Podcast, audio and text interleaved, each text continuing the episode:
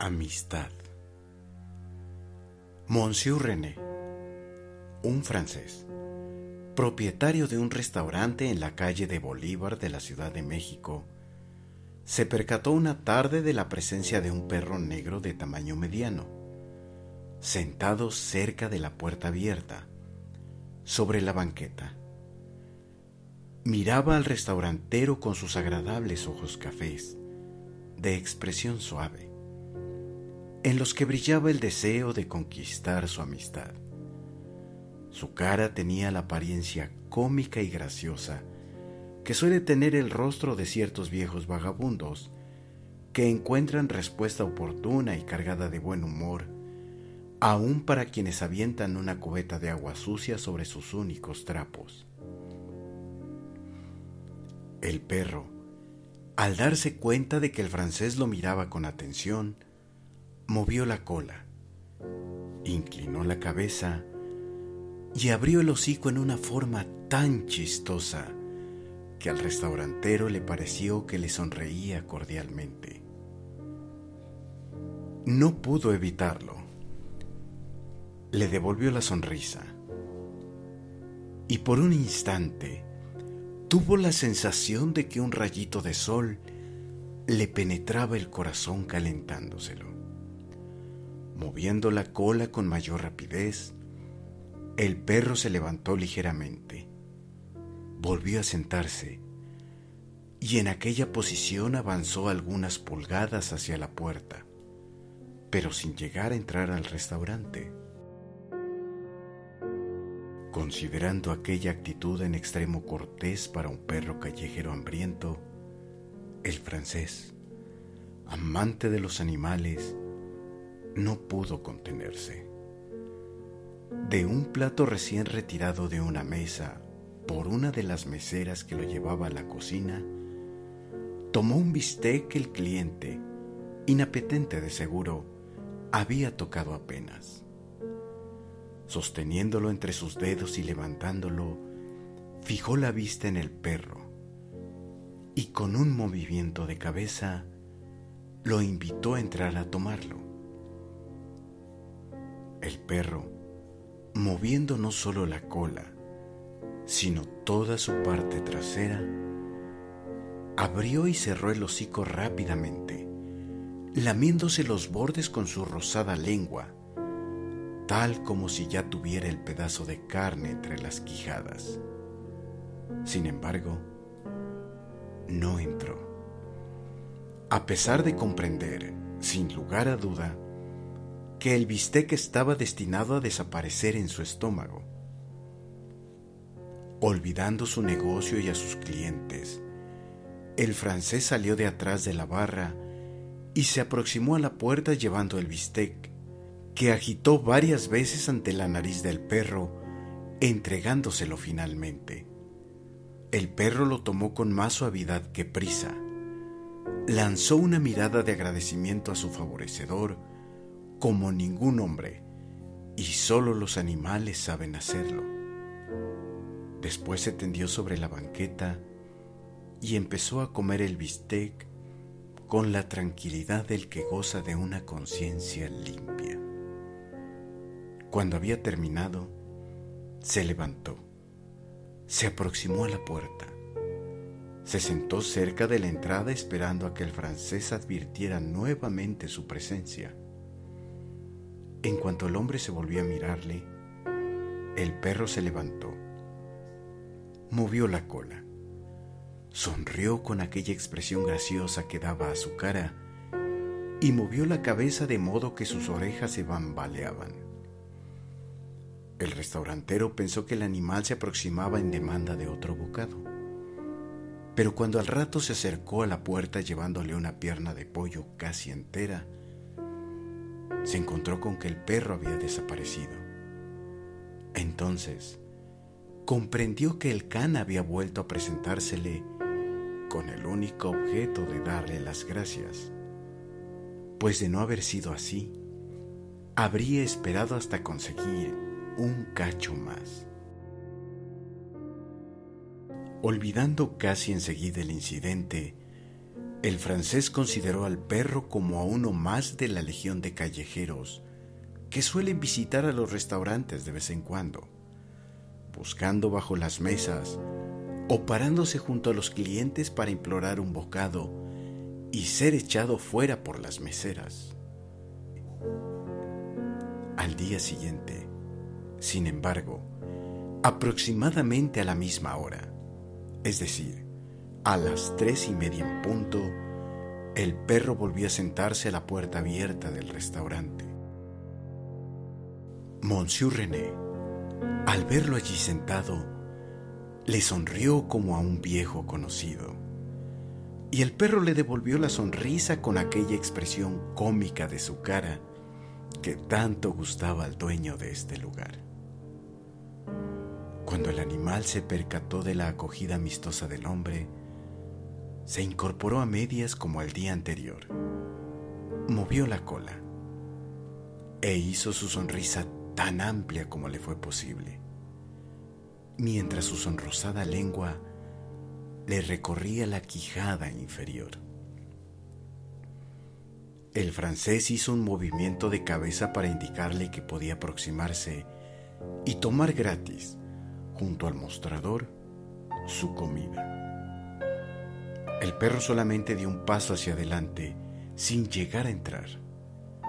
Era claro que se abstenía de penetrar no por temor, sino por esa innata sabiduría de ciertos animales que comprenden que las piezas habitadas por los humanos no son sitio propio para perros que acostumbran vivir al aire libre.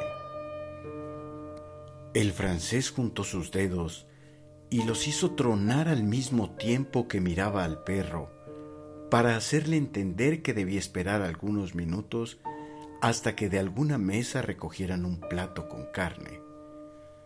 Y para gran sorpresa del restaurantero, el perro interpretó perfectamente aquel lenguaje digital. El can se retiró un poco de la puerta, a fin de no estorbar a los clientes que trataran de entrar o salir. Se tendió y con la cabeza entre las patas delanteras y los ojos medio cerrados, vigiló al francés que atendía a los clientes sentados a la barra. Cuando más o menos cinco minutos después, una de las meseras recogió en una charola los platos de algunas mesas, el propietario le hizo una seña y de uno de ellos tomó las respetables obras de un gran chamorro. Se aproximó al perro agitó durante unos segundos el hueso ante sus narices y por fin se lo dio. El perro lo tomó de entre los dedos del hombre con la misma suavidad que se lo hubiera quitado a un niño. E igual que el día anterior, se retiró un poquito, se tendió en la banqueta y disfrutó de su comida. Monsieur René recordando el gesto peculiar del perro el día anterior. Tuvo curiosidad por saber qué haría en esa ocasión una vez que terminara de comer, y si su actitud del día anterior había obedecido a un simple impulso o a su buena educación. Cuando estaba a punto de apostar con un cliente a que el perro se pararía a darle las gracias, observó la sombra del animal cerca de la entrada lo atisbó con el rabillo del ojo, evitando intencionalmente verle de lleno. Después se ocupó de las repisas y de la caja registradora, pero sin dejar de espiar al perro y procurando que aquel no se diera cuenta, con el objeto de ver cuánto tiempo esperaría hasta expresar su gracias y hasta mañana. 2. Tal vez tres minutos transcurrieron para que el francés se decidiera a mirar frente a frente al animal. Inmediatamente éste se levantó, movió la cola, sonrió ampliamente en su manera chistosa y desapareció. A partir de entonces, el restaurantero tuvo siempre preparado un jugoso trozo de carne para el perro tomado de las obras de órdenes especiales. El animal llegaba todos los días con la puntualidad con que empiezan las corridas de toros en México. A las tres y media en punto, Monsieur René lanzaba una mirada a la puerta y ya encontraba al perro meneando la cola y sonriendo. Así transcurrieron cinco o seis semanas sin que ningún cambio ocurriera en las visitas del perro. El francés había llegado a mirar a aquel animal negro, callejero, como su cliente más fiel, considerándolo además como su mascota. Tan puntualmente acudía el perro que habría podido ponerse la hora exacta en un reloj de acuerdo con su llegada. Y no obstante que estaba seguro de la amistad de Monsieur René, ni por un momento abandonó su cortesía. Nunca había entrado al restaurante, a pesar de la insistencia con que el francés le invitaba. A este le habría agradado que el animal se quedara definitivamente, utilizándolo para que echara a los perros menos correctos y para cuidar el lugar durante la noche. A últimas fechas, después de dar de comer al perro, solía hacerle algunos cariños. El animal, con el bistec en el hocico, esperaba hasta que el hombre acabara de acariciarlo Después, y nunca antes, se dirigía a su sitio acostumbrado en la banqueta. Se tendía y disfrutaba de su carne. Y como siempre, al terminar volvía a aproximarse a la puerta, movía la cola, sonreía. Y expresaba a su manera, Gracias Señor, hasta mañana, a la misma hora. Entonces, y no antes, se daba la vuelta y desaparecía. Un día, Monsieur René fue insultado terriblemente por uno de los clientes, a quien se le había servido un bolillo tan duro que al morderlo, creyéndolo suave, se rompió un diente artificial. El francés, a su vez, se enfureció con la mesera y la despidió inmediatamente. Esta se fue a un rincón a llorar amargamente. La culpa no había sido enteramente suya. Desde luego que debería haber notado que el pan estaba duro como una piedra, pero también el cliente lo debió haber observado antes de darle el mordisco.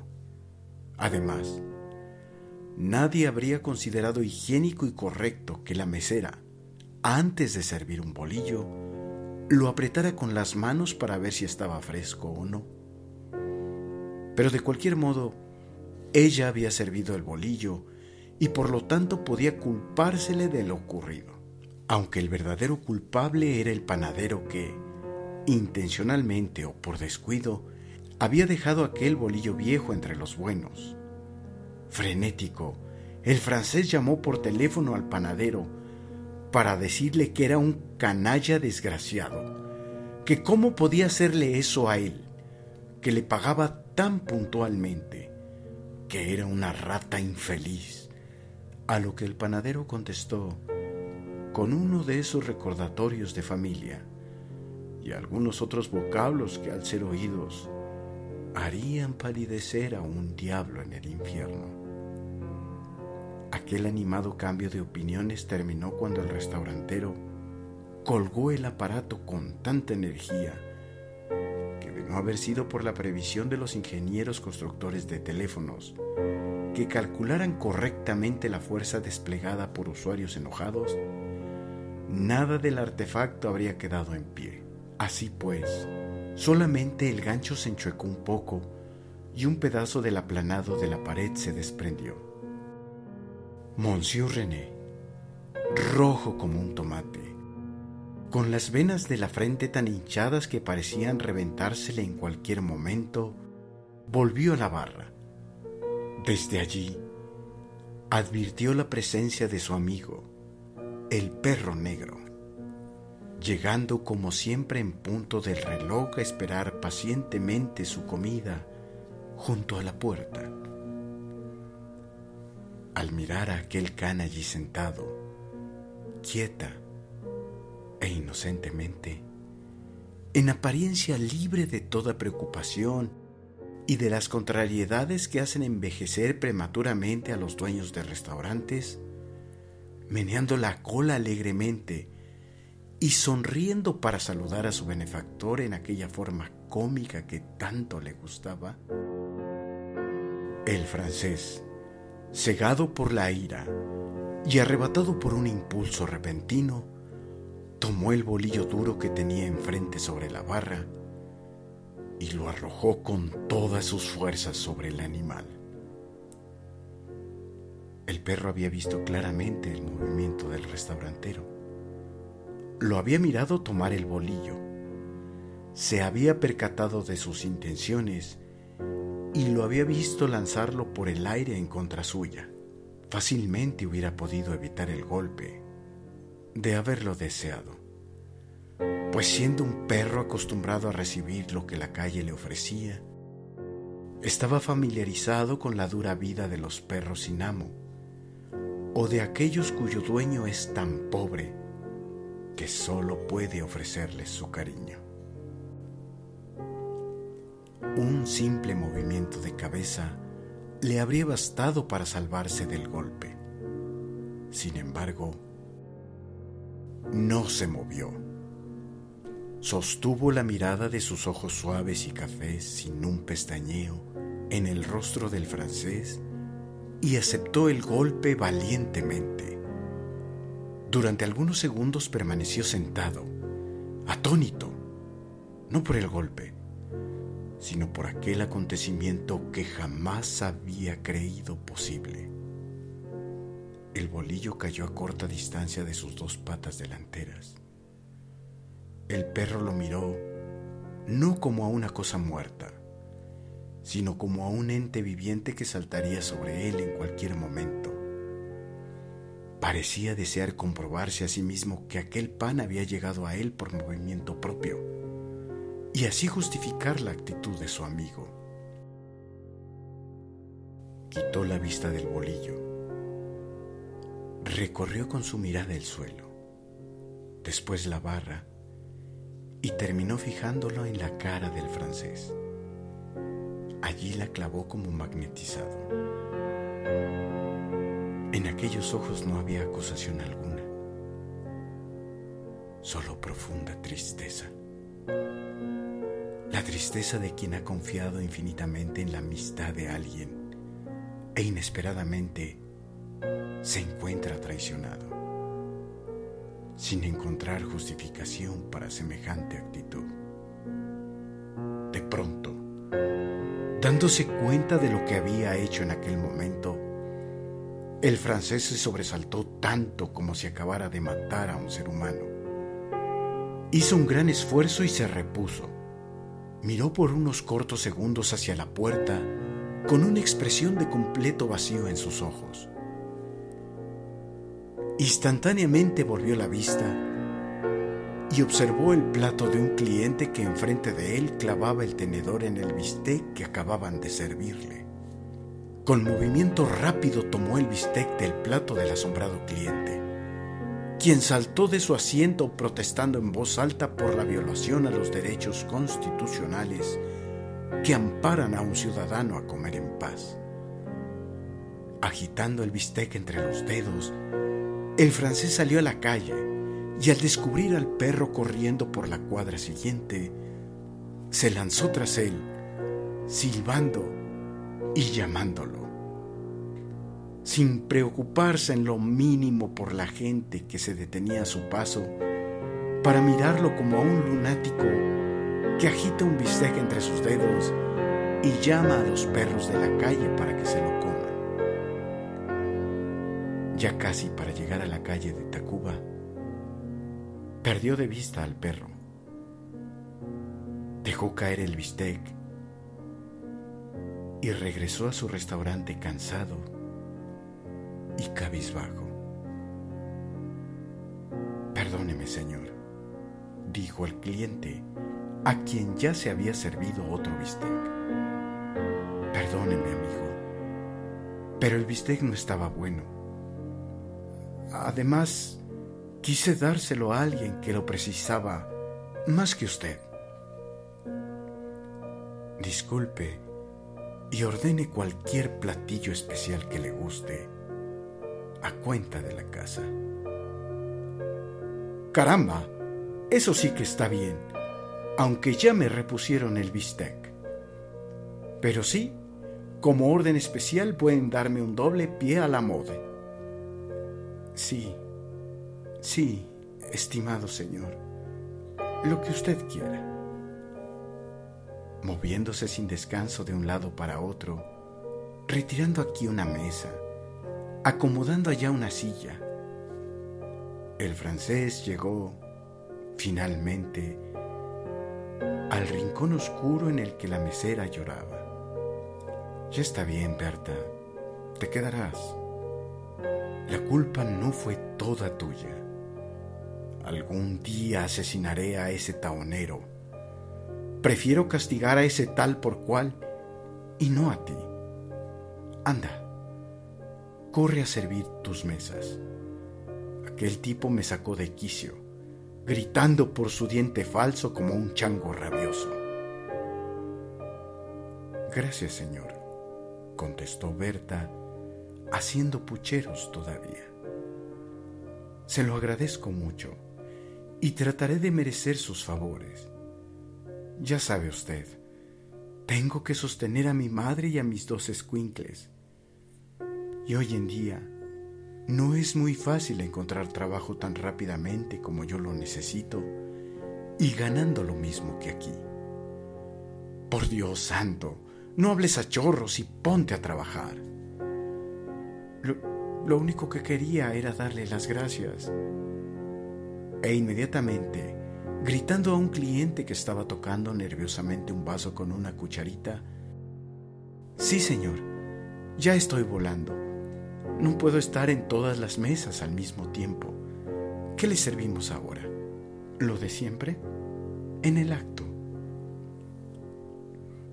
Monsieur René se consolaba diciéndose que el perro volvería el día siguiente.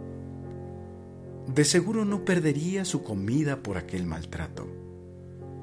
Cosas como aquella ocurrían todos los días. Los amos suelen golpear a sus perros cuando estos lo merecen. Y después, el asunto se olvida. Los perros son así. Siguen a quien les da de comer. A pesar de aquellos razonamientos, no se sentía bien. Durante el día siguiente solo pudo pensar en el perro. Trató de olvidarlo repitiéndose a sí mismo que, después de todo, no era su propio perro, que ni sabía siquiera en dónde vivía ni cómo se llamaba, ni quién era su amo. Es solo un perro callejero que se alimenta en los basureros, sin personalidad alguna y al que basta darle un hueso para tenerlo como amigo. Pero, mientras más intentaba olvidar al perro degradándolo, diciéndose a sí mismo que no valía la pena preocuparse, menos le era posible expulsarlo de su mente. Al día siguiente, desde las tres, el francés ya tenía preparado un buen trozo de bistec, jugoso y a medio cocer, con el que pensaba darle la bienvenida al perro y de ese modo disculparse por el insulto que le había inferido el día anterior y reanudar así su amistad. A las tres y media en punto, y con las campanadas del reloj colocado en un gran edificio de enfrente, apareció el perro y se sentó en el sitio usual cerca de la puerta.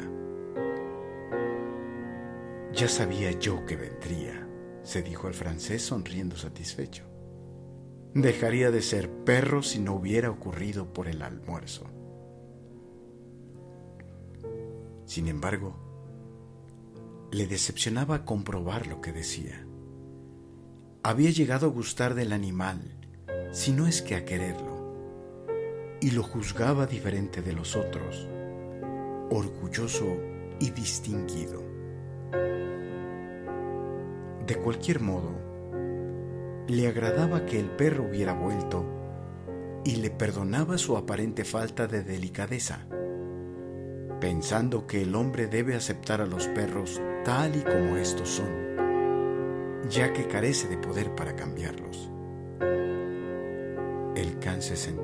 mirándolo con sus ojos suaves y apacibles.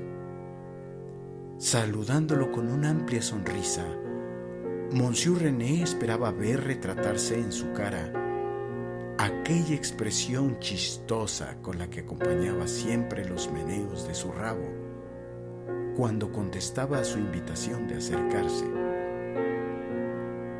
El perro permaneció inmóvil y con el hocico cerrado cuando vio al hombre tomar el bistec y agitarlo detrás de la barra, desde donde, con un movimiento de cabeza, le indicaba que podía pasar a almorzar, pretendiéndole infundir confianza. Pero éste no se movió de su sitio. Miró fijamente a la cara del francés como si tratara de hipnotizarlo. Una vez más, el hombre agitó el trozo de carne y se pasó la lengua por los labios haciendo mmm mmm, mmm, para despertar el apetito del perro. A aquel gesto, el animal contestó moviendo ligeramente el rabo, pero se detuvo de pronto, reflexionando al parecer en lo que hacía. El francés abandonó a sus clientes de la barra y se aproximó a la puerta con el bistec entre los dedos parándose cerca del perro, se lo pasó por la nariz como solía hacerlo a veces, antes de entregárselo. Cuando el animal lo vio aproximarse, se contentó con levantar la vista sin moverse.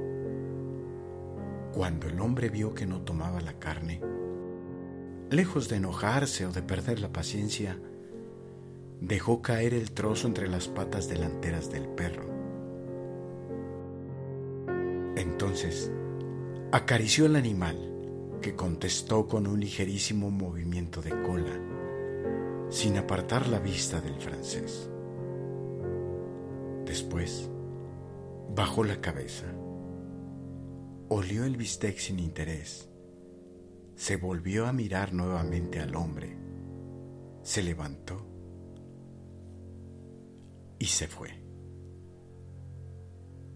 El francés le vio caminar por la banqueta rozando los edificios sin volver la vista hacia atrás.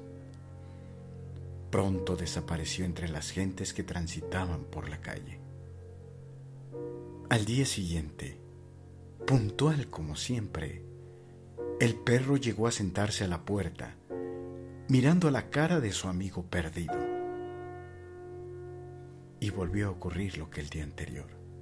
Cuando el francés se presentó con un trozo de carne entre los dedos, el perro se concretó a mirarle sin interesarse lo mínimo por el jugoso bistec colocado a su lado en el suelo. Otra vez, sin dejar de verlo, movió el rabo ligeramente cuando el hombre lo acarició y le tiró de las orejas. De pronto se paró. Empujó con la nariz la mano que le acariciaba. La lamió una y otra vez durante un minuto. Volvió a mirar al francés y sin oler siquiera la carne, dio la vuelta y se fue. Aquella fue la última vez que Monsieur René vio al perro porque jamás volvió al restaurante, ni se le vio más por los alrededores. Texto Bruno Traven. Voz Enrique. Abad, con una dedicatoria muy grande para Bruno, mi amigo, mi familia, mi perro.